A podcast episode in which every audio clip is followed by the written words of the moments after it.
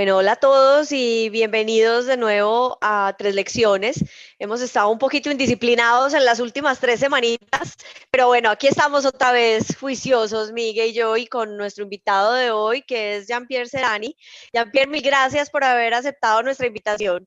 No, a ti, Cristi, y a Miguel, y muchas gracias. Muy contento de estar aquí con todos los estudiantes pues, de, la, de la EIA y, y otros, las otras personas adicionales que también sé que se conecten. Bueno, entonces, eh, haciendo nuestra tarea juiciosa, amiga, que nos enseñó el profe de YouTube, le, los invitamos a todos a que obviamente se suscriban al canal para que puedan ver pues nuestras tres lecciones cada semana y también que nos dejen pues el like y los comentarios, cuéntenos qué otros invitados quisieran que invitar, que tuviéramos en el, en el programa. Entonces los invitamos a todos a que nos dejen ahí sus comentarios eh, hoy en, en, la charla. Entonces, Jean-Pierre nos va a hablar sobre el tema chévere que no hemos hablado con ningún invitado, entonces estoy súper contenta que vamos a hablar de algo distinto y es tres lecciones para una cultura de alto desempeño. Entonces, estamos, Jean-Pierre, me encantó tu tema porque va a ser primicia en tres lecciones. Buenísimo, buenísimo. Muy bien. Entonces, como siempre, arrancamos con que nos cuentes un poquito sobre ti, sobre tu carrera y pues cómo llegaste al donde estás hoy, que es la, presidencia de eh, Banca de Inversión de Bancolombia. Perfecto. Bueno, es una historia larga y, cuando la he contado eh, con otros grupos de estudiantes, lo primero, que, lo primero que les parece, me ven como un bicho raro, y es porque llevo 24 años en la misma, en la misma empresa. Entonces, cuando uno le, cuenta, arranca uno por ahí con, con, gente joven, lo miran a uno pues raro, ¿no? Como que no se alcanzan a imaginar eh, que uno pues haya llevado pues todo este tiempo en la misma empresa. Entonces, arranco por decirles a, a, todos los que están conectados que son 24 años, pero haciendo muchas cosas muy distintas. Entonces, y pudiendo, pues afortunadamente pudiendo crecer. Entonces eso es lo que claramente es lo que marca la diferencia, no, no tener un cargo o una responsabilidad monótona, y poder, poder ver muchas cosas diferentes y, y, refrescarse todos los días. Entonces yo empecé como, como muchos de los que seguramente me están viendo ya están enfrentándose a este reto eh, por estos días y es, empecé como practicante. Yo estudié administración de negocios en EAFIT. Eh, y en ese momento, pues EAFIT, la carrera de administración, tenía dos, dos semestres de práctica, el séptimo y el noveno, y entré a, a, Corfinsura a hacer la práctica en la tesorería. Y básicamente en esa época, pues una práctica un poco, eh, yo no diría muy com completamente estructurada, sino que probablemente más como era en esos tiempos que uno hacía lo que lo pusieran a hacer, eh, un poco de todo desde cosas pues, muy, muy operativas, a revisar papeletas de, cierres de transacciones en ese momento, hasta hacer informes y preparar presentaciones para el comité de tesorería y muchas cosas. Y, le fui cogiendo el gusto a ese trabajo eh, y pues me, me, encarreté, entonces pues trabajé bastante duro y, y, en ese momento cuando terminé la primera práctica me ofrecieron quedarme para la segunda, pues, eh, la segunda, o que siguiera como practicante. Entonces EAFIT en ese momento me permitió juntar la, el séptimo y octavo semestre de práctica. Entonces, mejor dicho, hice la práctica de un año, me fue muy bien y ahí pues en, entre, entre esa confianza que uno iba construyendo me fueron dando más, más responsabilidades y al finalizar el año de práctica me ofrecieron quedar trabajando tiempo completo. Entonces ahí fue, fue una decisión interesante porque era tiempo completo y todavía me faltaban tres semestres de la universidad y tres semestres, tres semestres completos de seis, seis, siete materias. Y, y había pues un incentivo un poco, eh, eh, y tengo pues aquí que reconocerlo, y es, pues en ese yo, uno se quedaba como algo así como eh, profesional en entrenamiento, algo así, porque no era, pues no era profesional todavía. Entonces, pues el incentivo estaba en que, en que pues el, el, el, el, puesto, yo ya sabía cuál iba a ser mi puesto cuando me graduara, cuando llegara con el diploma, pero pues no tenía la, la remuneración completa en ese momento. Entonces, pues el incentivo en ese fue eh, trabajar tiempo completo y tomar todas las materias. Eh, si, en retrospectiva, miro para atrás y no sé cómo hice, pues cómo lo, lo sobre... Eso iba a preguntar yo, uy, qué voleo. que aguanta con eh, todo pues el, el, el, sacrificio fue, fueron muchas fiestas de, de, fin de la carrera a las, a las que no fui, porque pues tenía clase de seis todos los días, tenía clase de 5 y 7 de la noche todos los días y, y, ocasionalmente tenía clases al mediodía. Afortunadamente funcionó porque Corfinsura quedaba muy, muy cerca de, de AFIT, Entonces, y en esa época el tráfico de Medellín pues no era lo que es hoy. Entonces, eh, eso funcionó, pero fue un año y medio muy, muy, muy, muy intenso. Y bueno, y ya pues afortunadamente con muchas enseñanzas y sacrificios, porque la única forma pues de lograr que, que uno le cuadre un, un, esfuerzo de esos es haciendo algún tipo de sacrificios, pero bueno, muy, muy satisfactorio en el largo plazo pues ha, ha pagado. Eh, y ahí pues empecé una carrera en ese momento en la, en la tesorería, en unos cargos que se llamaban broker en ese momento, que era distribución de los diferentes productos de la tesorería, eh, de renta fija, de monedas, de derivados, hacia clientes del sector institucional, fiduciarias, fondos de pensiones, otras firmas comisionistas. En esa, época Juan Carlos Mora ya estaba trabajando en Corfinsura. Sí, sí, él era en su momento, él estaba a cargo, lo que sería en ese momento de banca de inversión, en banca de inversión de Corfinsura, era, estaba al frente de la, del equipo de finanzas corporativas, que, que comprendía okay. estructurado y fusiones y adquisiciones. Y sí, desde esa época lo tengo la, la, fortuna pues de, de, conocer a Juan desde esa, desde esa época. Y ahorita que mencionaste, pues yo haría un paréntesis antes de hablarle, creo que otra cosa, un elemento diferenciador en, mi carrera ha sido haber trabajado en Corfinsura, porque tenía una cultura, y esto que estamos hablando, que vamos a hablar ahora de, alto desempeño, eh, era, era de la cultura, y una cultura muy plana, poco eh, moderna, un poco no moderna para, eh, para el entorno y para la época, era bastante moderna, poca jerarquía, mm, y, y, a mí y mucho relacionamiento y, y, apertura pues al debate y, al error de buena fe, siempre respetado como, como herramienta de aprendizaje. Entonces, esa cultura que pude absorber en Corfinsura por, por, por cinco años, eh, yo diría que ha sido pues como uno de los puntos más, más relevantes en, en, en, las fundaciones que he construido en mi carrera. Entonces, volviendo, entonces era como broker, broker senior, asumí más responsabilidad, clientes más grandes, le van a uno aumentando las atribuciones para, para distribuir montos más grandes y, un poco inesperado de la nada y estando muy joven, por se unieron los astros y se abrió una vacante ya eh, administrando el portafolio de TES, eh, el, estar a cargo ya en la posición propia de Corfinsura. Corfinsura era eh, creador de mercado de, de, deuda pública y estuve al frente del portafolio, un portafolio bastante grande en la época, pues también no me lo esperaba a esa edad porque empecé a los 23 años 23, eh, casi 24, empecé eh, a administrar ese portafolio, que eran, en algún punto llegaba a tener valores de 200 millones de dólares, que igual es mucho hoy, entonces imagínense, hace en el 2001. Eh, entonces ahí tuve pues... No, pues en esa época sí que era una cosa de locos. Un voto de confianza enorme, inesperado pues para mí en, en, su momento en Corfinsura. y ahí aprendí mucho a tomar decisiones bajo presión, a, pues porque el tema de, pues un tema de disciplina, para uno ser un buen trader, pues definitivamente la, la disciplina, pegarse a la estrategia, dejar a un lado las emociones, em, el, el, cuidado, el control de riesgo, la conciencia pues del, del, rol y de la importancia que tenía un, un, rol de estos en toda la corporación.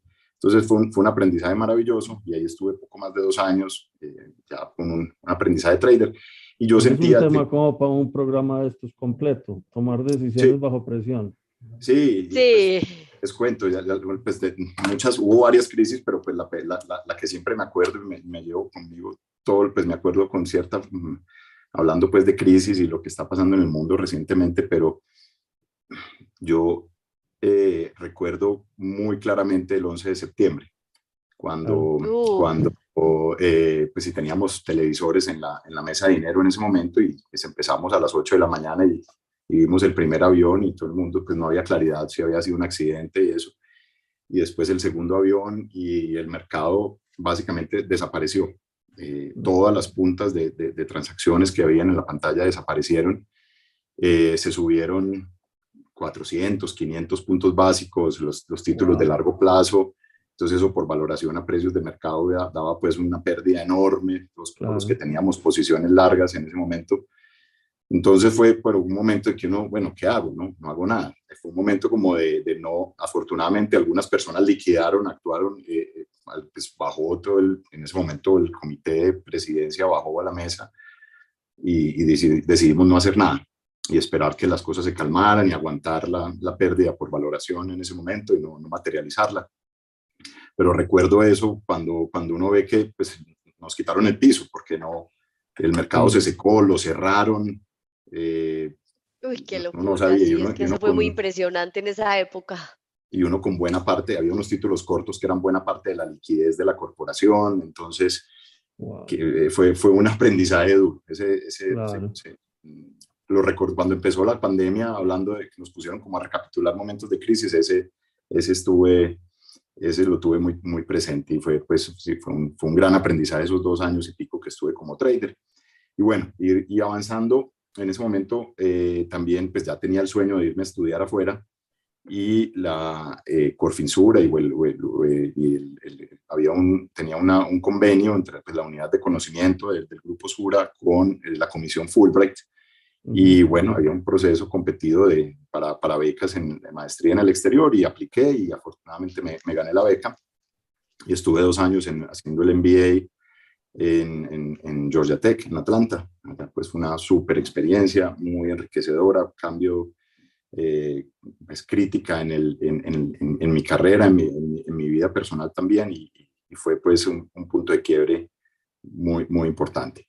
Ahora, cuando estaba estudiando, yo sabía que no quería volver a, hacer lo mismo, porque el, mercado, hay gente que tiene vocación y, obviamente lo disfruta. Yo sentía que yo quería hacer algo distinto, quería salirme de las, como del día a día, de esa presión y del, del diario que te pone el, mercado y el estrés del día a día, por la, eh, a hacer algo más de, mm, que me formara más como en, en, en responsabilidades de mediano, largo plazo, y entonces ahí fue cuando, pues, tras un breve, mientras estaba estudiando, fue la fusión de Corfinsura, Bancolombia y Conavi. Entonces ahí dije, no sé dónde voy a llegar.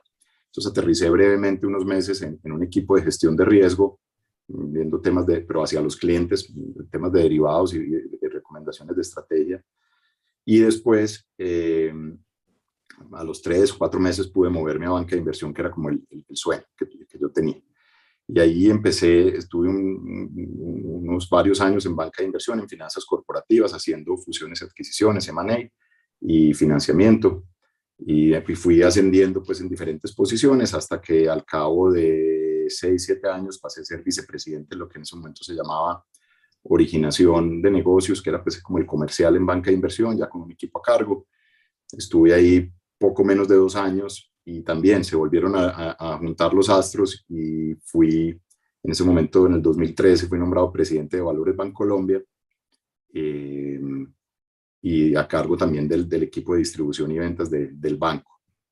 Mm, y también fue pues un tema de alineación de, de las, yo siempre los astros, reemplacé una persona pues que era toda una institución en el mercado en Colombia, como era eh, Emilio Chavarría, pues Emilio Chavarría.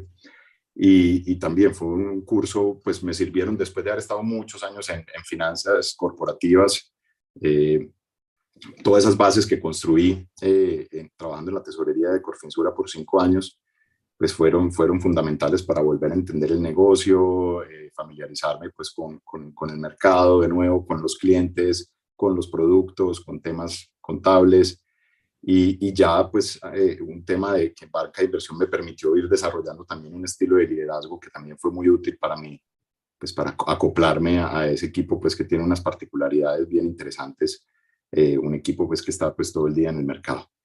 Em, tres años y pico eh, en valores y fue cuando en el 2016 me invitaron, pues, a regresar ya a Banca de Inversión como presidente y ya desde eso son, son seis años que estoy al frente de banca de inversión. ¿Y qué hacemos en banca de inversión? Básicamente, pues estamos eh, situados en una, en una filial del Grupo Bancolombia que se llama pues, Banca de Inversión Bancolombia, es una corporación financiera que la licencia pues, nos permite eh, desarrollar las actividades que hacemos y tenemos básicamente eh, asesorías en fusiones y adquisiciones, financiamiento estructurado, que básicamente, pues primero créditos grandes de de financiación de proyectos, financiación de adquisiciones, reestructuraciones, créditos que les hacemos una suscripción, un underwriting con el, con el balance grande del banco y los distribuimos. Entonces también tenemos, distribuimos porción de esos créditos, tenemos el equipo de sindicación de crédito eh, también en, en, la corporación. Tenemos el equipo de, de mercado de capitales que pues, estructura las emisiones de bonos, eh, de acciones, aunque pues el mercado nuestro, pues creo que todos ya saben lo, precario que es en acciones, pero en renta fija pues tiene algo más de dinamismo. Em, y también tenemos un equipo de, de, inversiones de capital. Ahí invertimos nuestro propio patrimonio en oportunidades que veamos de, activos alternativos y eh, para desarrollar, digamos, plataformas para, para, para el Grupo Bancolombia. Y finalmente tenemos algo que se llama situaciones especiales, que es pues un poco un eufemismo para, para un hombre elegante de chicharrones, de problemas. Eh, esos son créditos. Me encantan situaciones especiales. muy, muy, muy copiado, pues, el, de, los, de los gringos.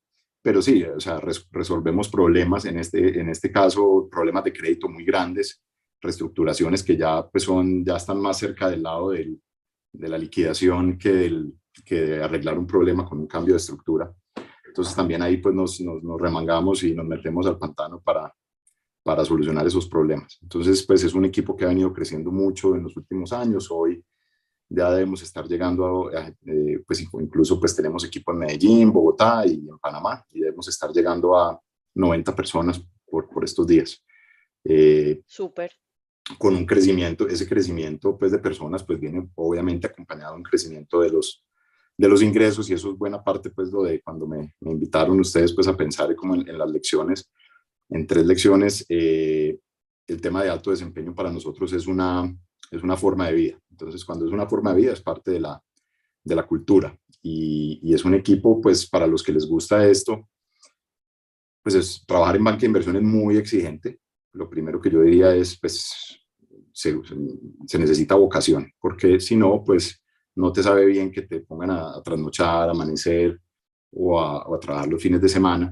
Entonces, esto requiere pues una serie de, partiendo pues desde el punto de vista de, desde, el primer, desde el principio de seleccionar la gente que trabaja con nosotros, es, es tratar de entender la vocación. Obviamente miramos eh, afinidad por las finanzas, miramos pues capacidades analíticas, eh, resolución de problemas, cosas por el estilo, pero al final eh, se requiere vocación. Y, también, eso también implica que, que, el equipo vaya a medida que la gente evoluciona, haya una depuración y volvamos, empezamos con gente joven y formamos, porque llega un punto pues que el ritmo, el ritmo no, no, es no es para todo el mundo.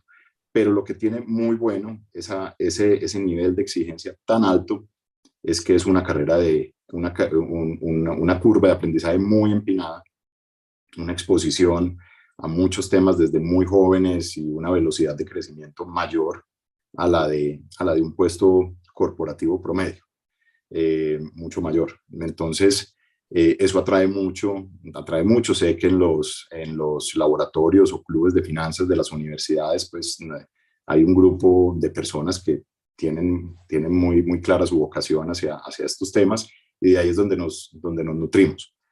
Entonces, eh, afortunadamente, pues hemos, nos planteamos unas metas muy ambiciosas desde, desde hace, pues cuando regresé al equipo y hoy por hoy pues las estamos cumpliendo, metas de largo plazo, de duplicar o triplicar ingresos y vamos, vamos muy bien.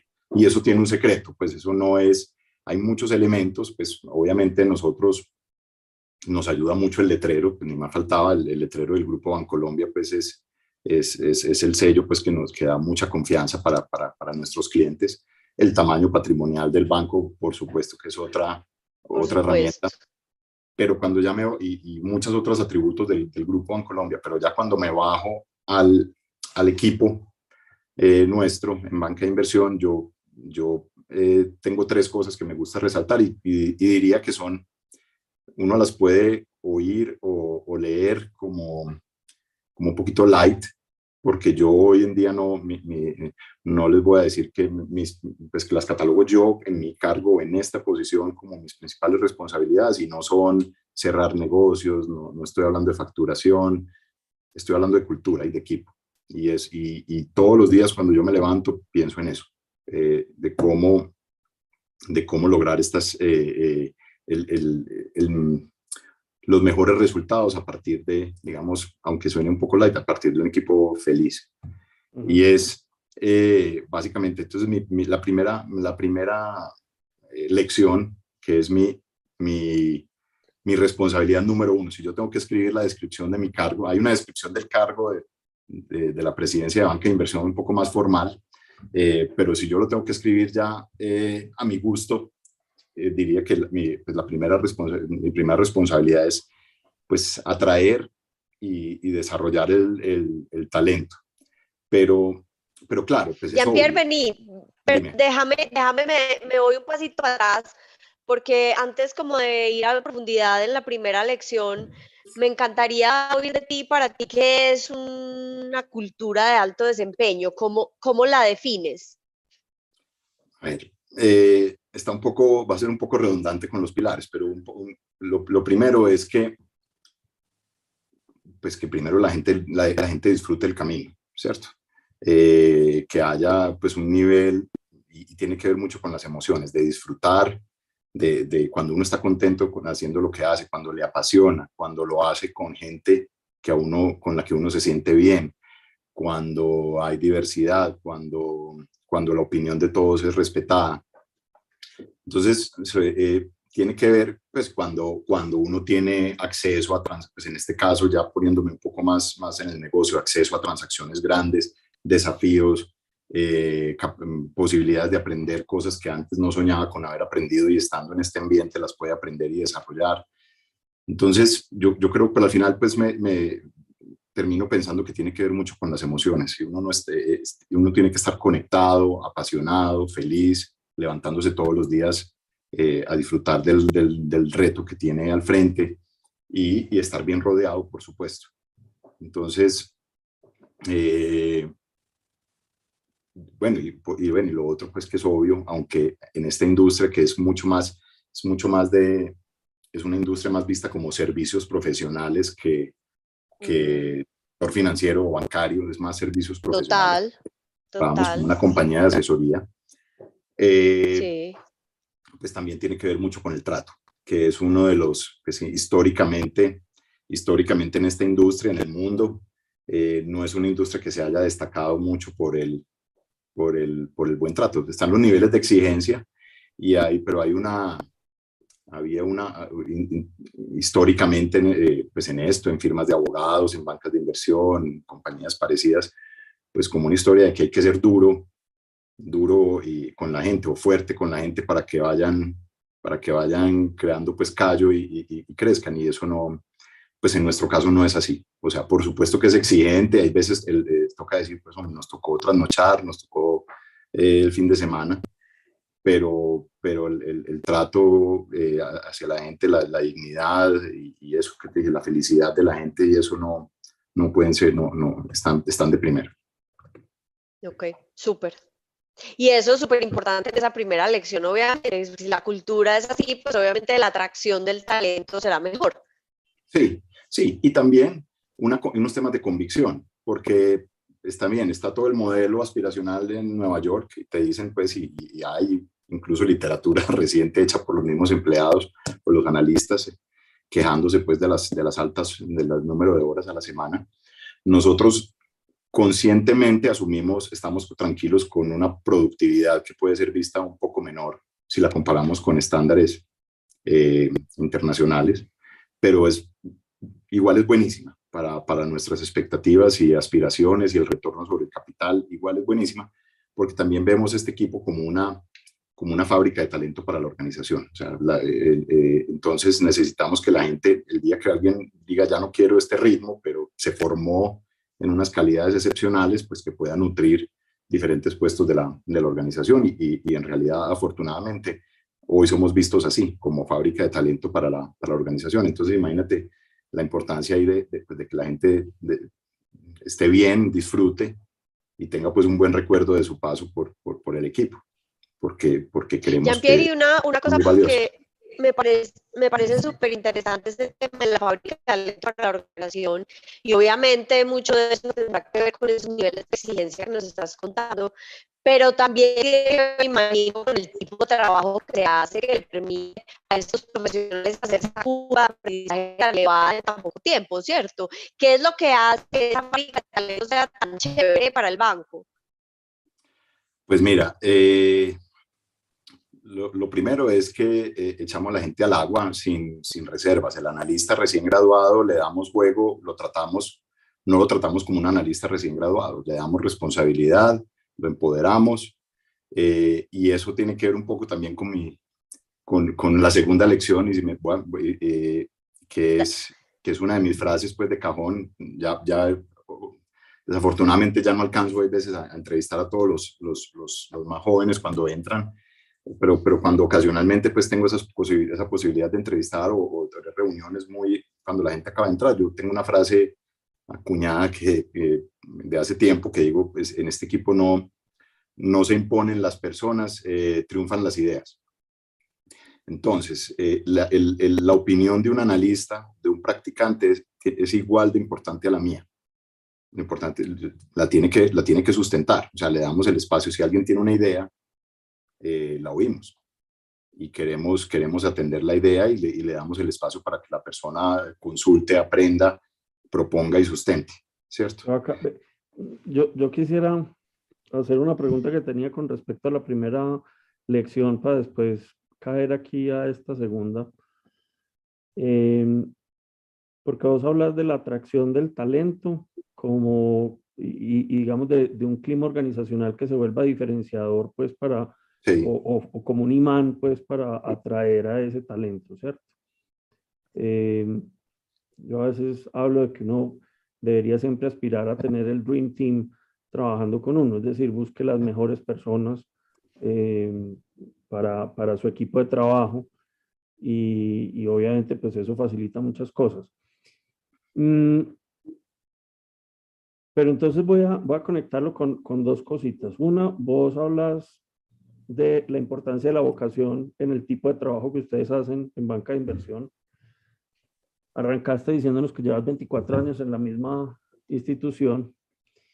Eso digamos que en la generación nuestra pues no es una cosa tan extraña, pero en las generaciones más jóvenes eso sí suena muy raro, vos mismo lo dijiste, a los jóvenes les, les va a sonar muy extraño que yo diga que llevo 24 años en la organización. Entonces, para conectar estas dos ideas, la pregunta es la siguiente. ¿Uno cómo hace para poder atraer ese Dream Team de gente joven que esté oxigenando y, que, esté, que sea la cantera, digamos, de talento para la, para la organización Bancolombia, eh, pero conectando también o, balanceando, por un lado, una, un estilo eh, de vida de los jóvenes de menos, de, más corto plazo, digamos, en las, en las eh, aspiraciones de, su vida profesional, eh, pero al mismo tiempo una institución pues que parte de su, de su fortaleza radica justamente en la permanencia, en, en mantener como una línea con un corte eh, que no esté cambiando permanentemente, porque sí, ustedes están en los mercados súper volátiles, pero justamente pues uno, una de las cosas que uno tiene que tener en esas condiciones del mercado es consistencia eh, con, lo que, con la línea que se ha escogido. ¿Cómo, balanceas eso? Entonces, lo primero en la atracción de talento nuestro en, en, en Bancolombia, pues además de las, de las calidades eh, profesionales y personales que, que evaluamos eh, en el grupo Bancolombia, es, primero, es, gente que se conecte con nuestro propósito. Yo te diría pues que cuando nosotros hablamos de, de promover desarrollo sostenible eh, para el bienestar de todos, es, necesitamos gente que sienta que, que, que, su trabajo tiene sentido, o sea, que no, no está viniendo por cumplir unos objetivos, y un cheque al final de mes, sino que, que, hay algo más. Y, y, sentimos que eso, eh, tener un sentido del propósito en la vida, pues incluso un poco más allá del, del propósito pues, de la empresa en la que uno trabaja, eh, tener sentido del propósito en la vida, pues es, yo creo que es clave para la, como en, este tema pues de búsqueda de la felicidad que, que todo el mundo pues hay tantas teorías eh, y que todos tenemos pues creo que para todos es un objetivo. Entonces, cuando ya, ya hacemos esos filtros de, de capacidades, de, de, calidades personales, profesionales y, y, y, vinculación con el propósito, pues yo cuando estaba hablando de, lo, de, lo primero, de, la, de la primera lección de atraer y desarrollar talento, tiene que ver con algo que lo que tú dijiste es el clima organizacional. O sea, básicamente yo lo que mi responsabilidad es pues claro, yo traigo buen talento y uno pues mira y tiene, tiene herramientas y, está el nombre empleador y, todo, pero básicamente es, volver a que, la gente disfrute su trabajo. Entonces tiene que haber una cultura, un entorno donde la gente eh, disfrute, tenga buenos amigos, se ría, pase bueno. Es que no, eh, pasamos más tiempo, esto pues suena pues a tantos clichés pues de, de, administración, pero pasamos más tiempo en, en, la oficina o en el trabajo, ya ahora pues virtual o, presencial, pero pasamos más tiempo eso que, que, que, con los amigos o con la familia muchas veces. Entonces, el, el, trabajo hay que disfrutar. Y en medio de un ambiente tan demandante, eh, pues más aún, más aún para que esa vocación no se, no se extinga. Eh, sino que la gente siga pasando bueno el trabajo. Entonces yo eh, eh, me fijo mucho en eso, estoy muy pendiente de, pues, de las personas, de las interacciones que hay, de los, de los vínculos que se forman en los equipos, del café, de, de, las salidas a almorzar, una cantidad de cosas que hacen parte de la, de la, cultura del humor y es, es, indispensable. O sea, no, no hay otra forma. Si uno trae los, el Dream Team, que hoy y, afortunadamente siempre hemos tenido esa capacidad en, este equipo de tener un Dream Team, siempre. O sea, desde que esto empezó hace 30 años y hoy hay innumerables personas en, puestos de liderazgo en el, país que han pasado por, por este equipo. Eh, se trata de que uno disfrute, disfrute el camino.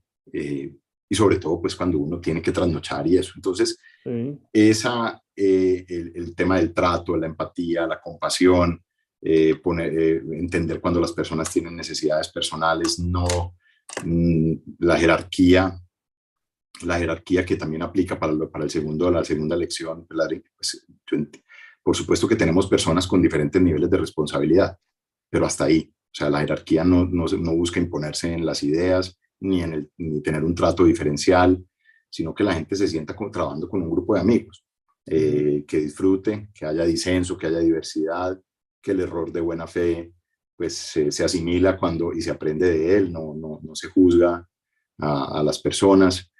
Em, entonces, uno, cuando uno empieza a sumar todos esos factores, eh, ves el, el, compromiso pues, de la gente o lo, que el término pues, americano del engagement del equipo es, es altísimo. Es altísimo y, y, eso redunda en los, en, los, en los resultados. Entonces, es, esto eh, para mí es, como les dije, es mi principal responsabilidad. Por supuesto que en una compañía de servicios profesionales tengo que traer la mejor gente y mantenerla y desarrollarla y formarla.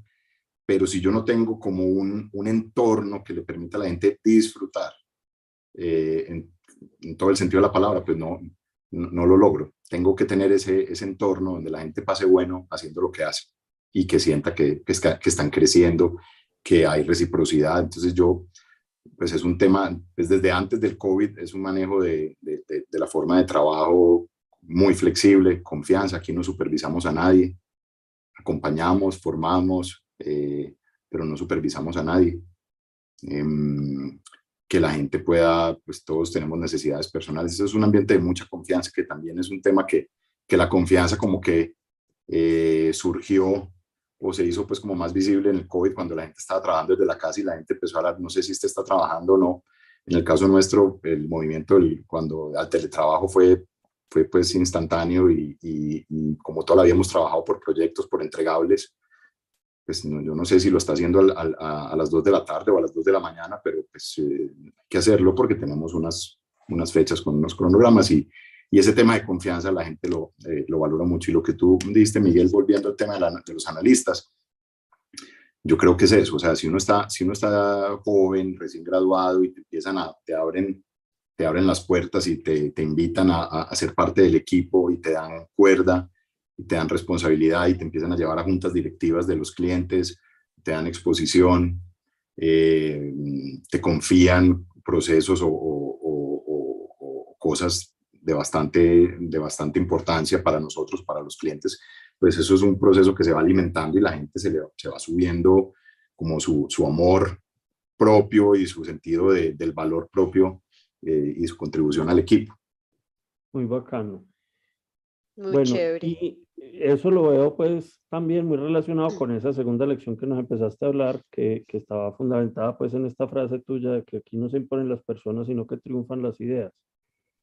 Eh, podría uno decir pues que hay como una meritocracia de las ideas al interior de, de banca de inversión. Absolutamente, tiene que ser así. O sea, eh, eh, en las personas que tenemos más experiencia, lo que debemos hacer es, si hay un tema de, de darle a, a, los más jóvenes, metodología, ¿cierto? Método, proceso, eh, pensamiento crítico, sobre todo de, entender las dimensiones de ciertas cosas o, la sensibilidad, pero las ideas tienen que ser, tienen que estar, tienen que haber pues mérito y apertura para que vengan desde cualquier lado.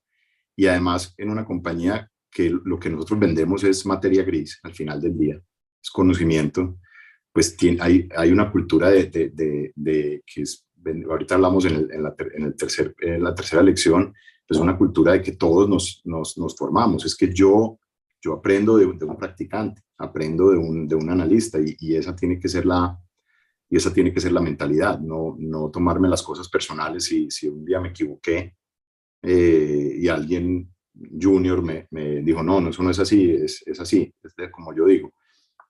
Eh, a ver, vení, explícame.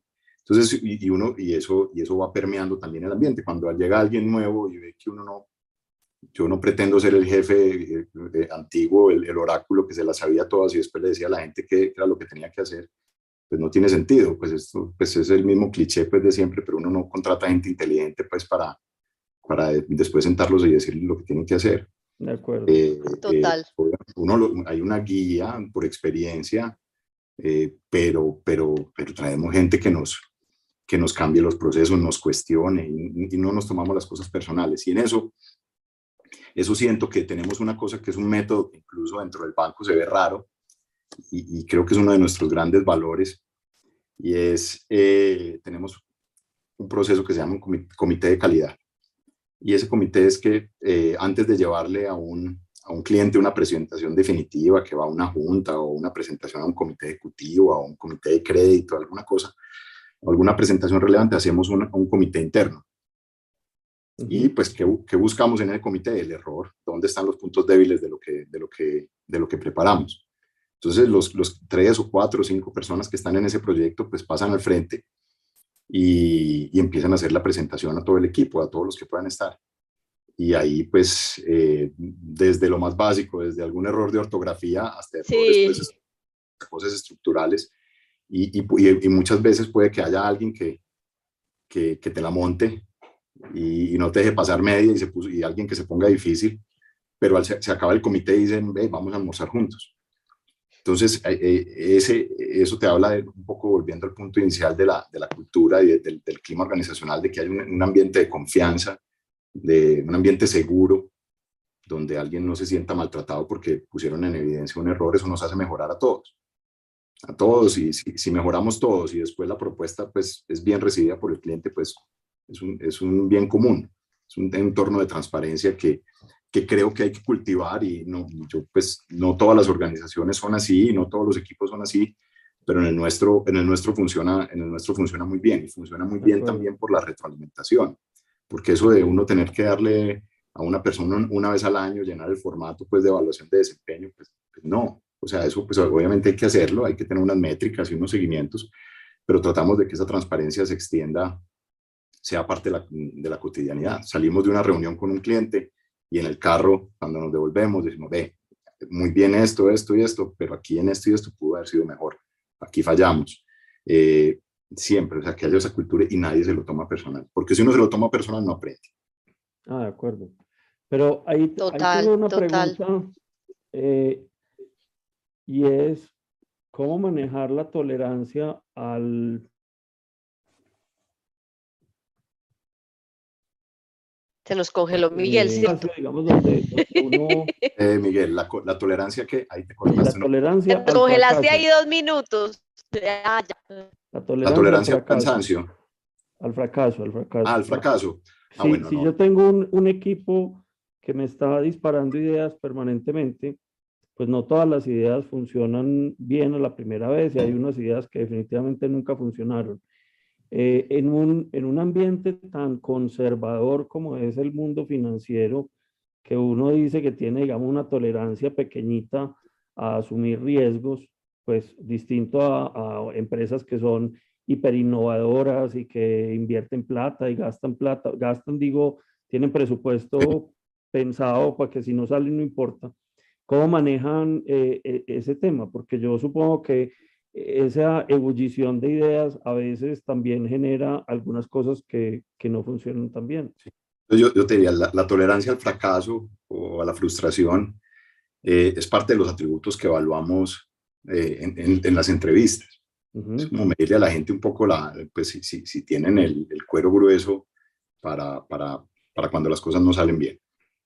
Y además porque no, no todas tus ideas van a ser adoptadas eh, y, mucha, y además nuestro negocio, Miguel, es 95% de nuestros ingresos son comisiones de éxito.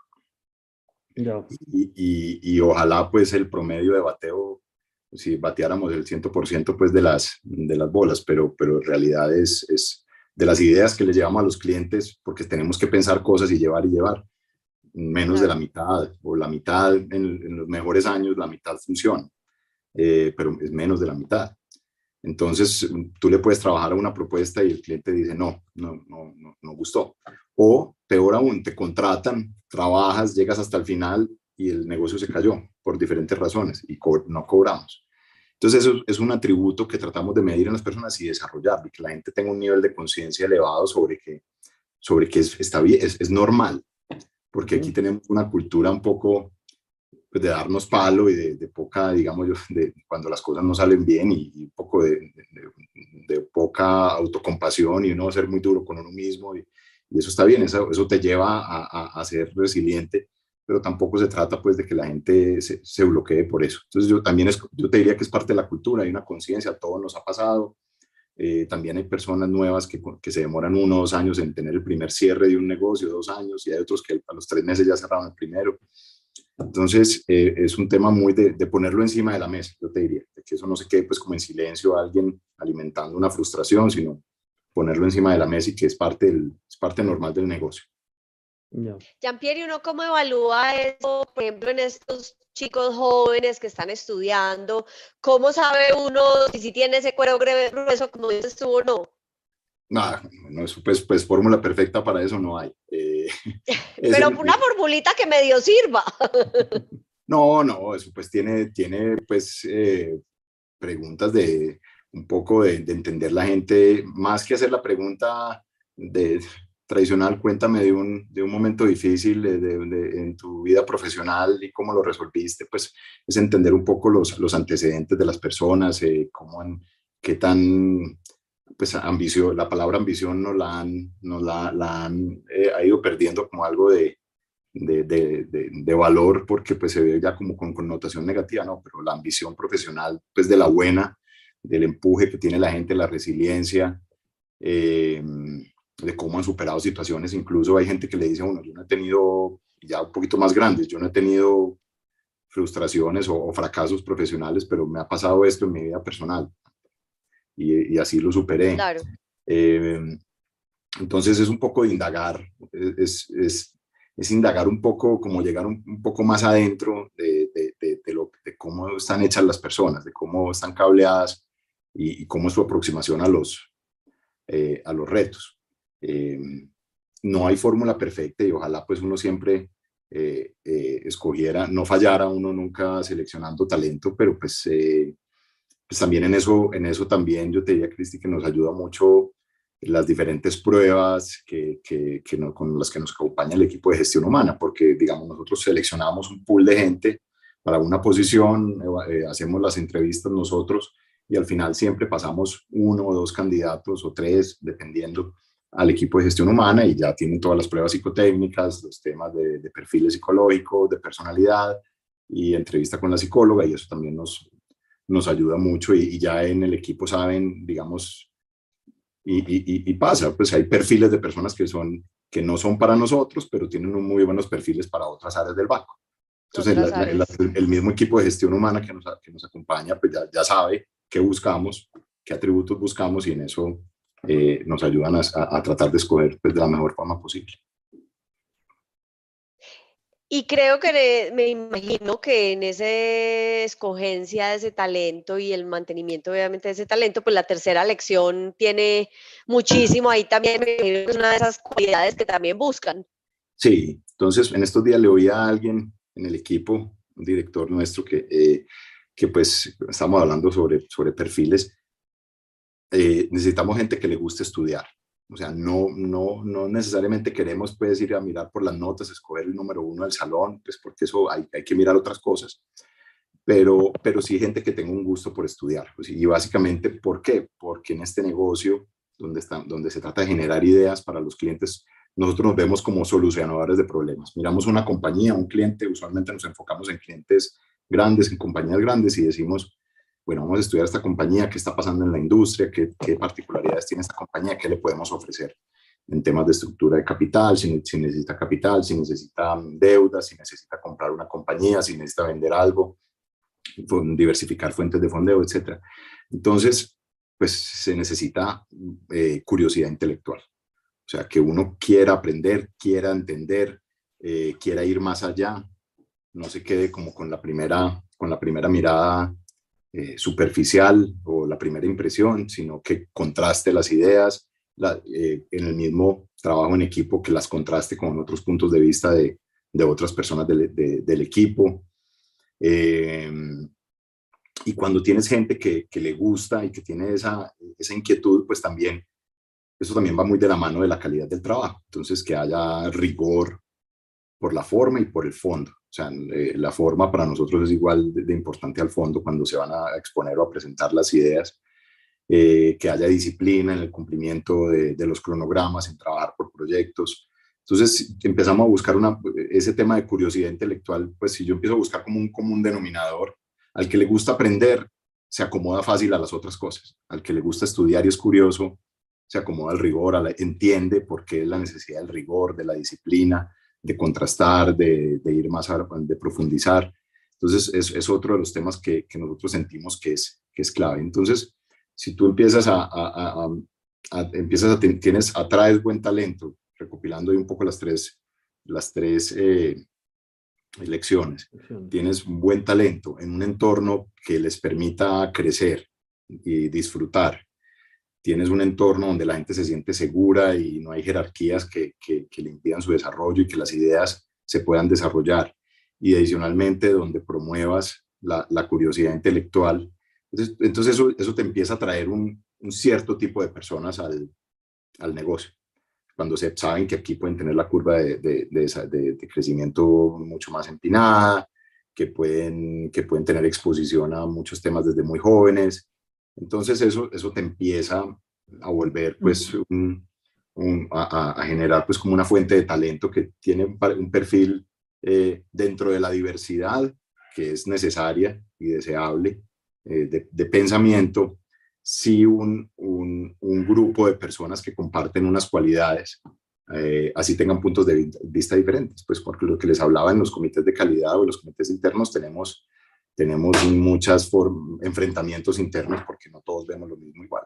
Y eso se promueve. Claro. Entonces, si uno suma eso, eh, eso empieza a ser como, como, como pegajoso, a la gente le empieza a gustar y se siente valorada y, siente que están aprendiendo y salen de la oficina porque entonces están, trabajamos mucho donde, en las oficinas de los clientes o vamos a ir a ver un proyecto a, otro país o vamos a ir a un proyecto agrícola o, o de infraestructura. Entonces la gente sale, aprende, eh, interactúa con otras personas. Entonces, y eso repítelo todos los días. Entonces, eh, hace parte como del, del disfrute de que la gente, de la gente no se siente estancada, tenemos plan de carrera y eso también es súper valioso, que la gente, aquí no, la gente no tiene que esperar a que se abra una vacante para, para seguir subiendo. Entonces, en la medida que las personas, eh, un individuo, pues una persona, cumple los objetivos que, que esperamos, cumple con la, con, pues, es, visible su contribución al equipo, a los resultados, tiene la, comparte los valores, la persona empieza a subir y empieza a ser reconocida con cierta periodicidad. Entonces también, claro, eso, eso sigue alimentando la, la, máquina. La bolita de nieve. Exacto, exacto.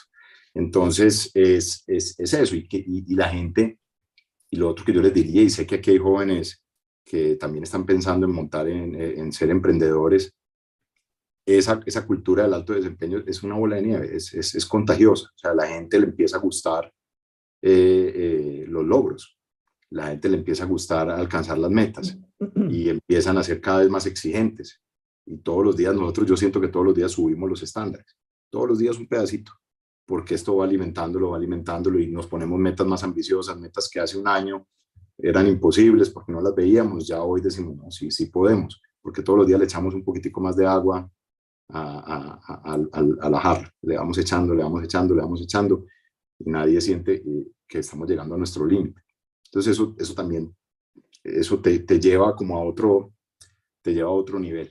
Eh, y, y, si, si, algo, pues sobre todo a los que están, pues a los que trabajan pues en, en, en, empresas o a los que están pensando en emprender, eh, yo les diría que esto es, esto es más, más importante de, lo, de, lo, de, lo, que uno cree, pues porque, porque hoy nos enfocamos en muchas cosas técnicas y, está bien lo que se llaman las habilidades duras y lo que uno tiene que desarrollar, pero, pero si uno se enfoca en estas cosas blandas y que este tema de la cultura, esto se va reforzando día a día y, y, la gente quiere más. Cuando la gente le va bien, quiere, quiere, quiere que le siga yendo bien o quiere que le vaya, que le vaya mejor.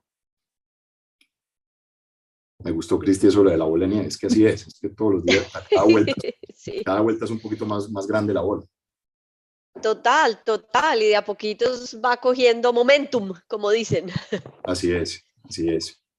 Y lo otro, eh, pues que es como la otra, eh, eh, pues como generando un poco, y es, resumiendo, es, pues otra, otra, otra como frase mía, es que ser buena gente es muy fácil, lo difícil es ser mala gente. Lo difícil es uno, lo difícil es uno programarse para ser duro con alguien o, tratar mal a alguien, ¿no? Pues si uno, pues si uno tan sencillo como, pues, eh, pues yo, tengo hijos chiquitos, uno dice, eh, trata a los demás como te gusta que te traten. Así de sencillo, es que no, no, no tiene ciencia.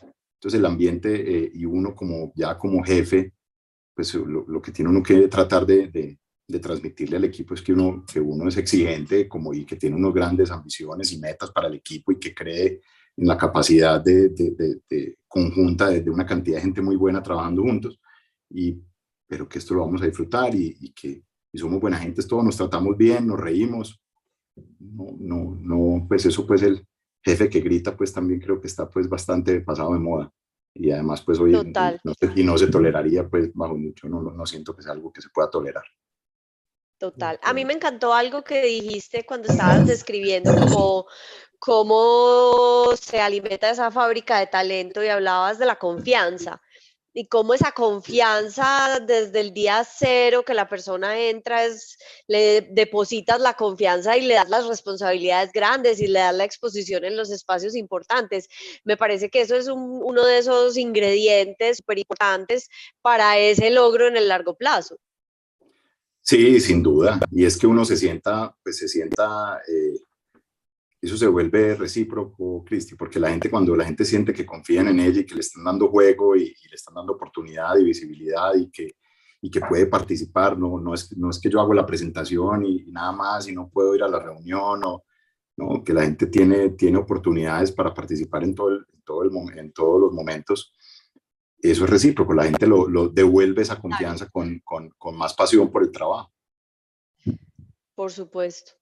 Por supuesto, y bueno, nosotros normalmente al final yo hago un resumencito, pero tú ya lo hiciste por mí, entonces creo que no lo tengo que hacer porque me hiciste el trabajo súper bien hecho, me fascinó. Entonces, mientras eh, invitamos a todos a que nos vayan mandando preguntas para Jean-Pierre, no sé, Miguel, si ya tenemos algunas preguntas o comentarios. Eh, Sí, por aquí hay un comentario de Fabio Giraldo, dice, genial que vean los clubes de finanzas de las universidades como esa academia o es el lugar donde ponen sus ojos para reforzar el equipo. Y yo, Fabio le diría... Gutiérrez, perdón, dale. Espérate que ya Pierre va a decir algo ahí de ese no, comentario. Fabio pues, le diría pues que, que, sí, muy activos, muy activos reclutando en, en, la escuela. Eh, tenemos un equipo bastante grande en Medellín y en la EIA pues estamos bastante activos haciendo presentaciones y, y, encantados de ir pues cuando nos inviten a participar o a presentar algún tema en, los laboratorios de, finanzas. Chévere. Eh, hay otro comentario que dice, el talento innato, en, el talento es innato en el ser humano, pero el desarrollo en el ser es un tanto estancado. Bueno, eh, yo ahí poco lo que entiendo es que es, sí, o sea, y en línea uno tiene que llevar un, generar un entorno para que la gente pueda desarrollar su potencial. Lo que yo diría un poco entendiéndose, de nuevo, no decirle a la gente lo que tiene que hacer, dejándole pues la gente tiene que tener grados, de, volviendo la confianza, sabiendo que hay unas tareas que hay que hacer y unos, unos compromisos que hacemos con nuestros clientes, pues pero que la gente tenga grados de libertad para, para desarrollar su potencial, que no sientan pues que la gente uno la, la está pues definiendo en un marco eh, muy chiquito, sino dejar que la gente florezca pues un poco y a partir de la confianza y un entorno que lo permite. Muy bien. Sí, yo creo que uno muchas veces, y, me imagino que te ha pasado muchísimo en tu carrera, que uno a veces se sorprende cuando entrega esa confianza y entrega esa responsabilidad, uno muchas veces se sorprende muy gratamente con lo que recibe. Claro, y es peor, es que es peor, es, es menos productivo, obviamente pues estamos, no estamos hablando de casos extremos, pero, pero es menos productivo ser desconfiado. Total. Volviendo, es más, es, volviendo a lo que es, más, es más difícil ser mala gente, pues también es, es, menos productivo para una empresa ser confiado. Y, y, pero, pero uno no puede ser confiado sin tener, porque si, pues si uno es confiado, pero no tiene la cultura eh, eh, que soporte esa confianza, pues lo que uno es bobo, porque ahí sí está abierto a de todo tipo. Entonces, la confianza soportada en una cultura que te dé la tranquilidad de confiar. Claro, claro. Bueno, ¿y qué consejo le darías? Ahorita hablaste un poquito de, de, los emprendedores y pues en los jóvenes el tema de emprendimiento pues es súper importante y hay muchas personas que sabemos que nos ven que tienen, son emprendedores y tienen negocios eh, pequeños, nacientes. ¿Cuál es, cuál es la, el consejo que les darías para arrancar ese proceso de construir una cultura de ese tipo? Eh, transparencia. Mm. Transparencia. Igual, muchos de los fundadores van a ser, vámonos al caso pues de lo que está pasando y quitémosle estos últimos tres meses difíciles, pero, pero eso va a seguir pasando desde el emprendedor que va haciendo rondas de capital y el emprendedor que son los dos, tres co-founders, no sé, y que son los que más participación tienen en Equity, pero que eso no, eso no, eh, igual que eso debería ser como aparte y que, que haya transparencia y, que, poca jerarquía. Yo, yo diría, porque claro, ellos van a empezar a, esos emprendedores quieren atraer gente buena, jóvenes con ambición o incluso gente más senior que los atraen también por, a un entorno nuevo. Y si hay eh, transparencia y, y, cero jerarquía, pues la, gracia la gracia de uno crear una compañía de estas nuevas desde cero es, no crearla con los vicios de, empresariales del pasado. Entonces, cuando, cuando hay, esa, eh, eh, si, hay, si hay transparencia y, hay, y se pueden decir las cosas y nadie se toma las críticas personales y todos hacemos esto por mejorar y por crecer y, y se genera esa confianza y yo creo pues que es, eso no, no, eh, no, no, no hay, nunca va a fallar. Y además, pues todos estos emprendedores saben que, pues ahora se dice el, pivot, pero sí. sabes bien, Cristi, pero es, uno puede cambiar de opinión sobre la marcha, porque las circunstancias cambian, porque tienes más información, porque fallaste, porque te equivocaste. Claro. Eh, pero entonces, eso no te lo puedes tomar personal, ofenderte, sino decir, bueno, ¿qué aprendimos? Y sigamos adelante. Eh, pero eso solo se logra si tienes una, un entorno de confianza. Si no, ahí empiezan a, señalarse de quién fue la culpa, empieza, y empieza la desconfianza y, ahí más difícil de volverse eh, o, hacer exitoso una compañía cuando hay desconfianza. ¿Cuándo es necesaria o importante la jerarquía y cuándo no? Bueno, yo, yo, entonces esa jerarquía, entonces yo tengo un objetivo con la gente, entonces empiezan de analista y van subiendo posiciones. Al final mi objetivo es, el, eh, es formar criterio porque pues tú al principio te formas en habilidades más duras, en finanzas, en temas de energía, o, no sé, te vas formando, después ya pasas a ser gerente en nuestro equipo, empiezas a desarrollar más temas de liderazgo, de, manejo de equipo, pero al final la jerarquía, pues eh, es, hay que ir a presentar en una junta directiva de, de una compañía grande. Sí, o sea, por uno eh, la jerarquía de decir, bueno, esto vamos a preparar esta reunión, en estas reuniones eh, yo conozco al presidente de esta compañía, es una persona que hay que hablarle claro, concreto, sin rodeos, o pues, en este caso voy a manejar la presentación yo, entonces uno le puede decir a los más juniors cuando haya cosas de, no sé, del modelo y de detalle, las presentas, pero las vas a presentar de nuevo, pilas con no extenderte, ese tipo de cosas de, yo te diría, porque es que hablar de jerarquía es, como que esa palabra también ya se vuelve un poquito más también de connotación negativa, es hablar de experiencia y del, y del criterio que desarrollas a partir de la experiencia. Entonces uno con eso guía, guía a las personas jóvenes, eh, porque pues eh, de eso se trata. Es un tema más de experiencia que de, de, jerarquía. Y pues en algunos, desafortunadamente o, o, afortunadamente, o como se quiera ver, pues en algunas instancias o en, algunos, en algunas situaciones, pues quieren, eh, el cliente quiere ver hablar a, a, a, la persona pues de más alto nivel en, en, la compañía o en la práctica. Entonces dicen, no, yo quiero ver al director de energía aquí o al director de infraestructura aquí que me explique este cambio en la norma, que me explique. Entonces, pero uno lo que tiene que hacer para formar el talento es invitar a los jóvenes, llevarlos a esas reuniones y empezar a buscar espacios donde puedan también eh, participar. Es un proceso, pero, pero es más experiencia que claro. Súper. Bueno, Miguel, ¿nos ha llegado alguna otra pregunta o comentario? No, señora. Bueno, entonces yo creo que ya haciéndola ahorita es hora como que vamos cerrando, Jean-Pierre. Qué conversación chévere y súper chévere sus tres lecciones. De verdad, de nuevo, mil gracias por haber aceptado nuestra invitación y por haber estado hoy con nosotros. No, encantado, Cristi y Miguel, por la invitación. Siempre eh, feliz de poder participar y compartir pues algo de, de la experiencia de estos 24 años. Eh, encantado siempre para cuando me inviten. Muchísimas gracias. Súper. Ok. Mil gracias y a todos los... Les repetimos la invitación a suscribirse al canal y nos vemos pronto en la próxima.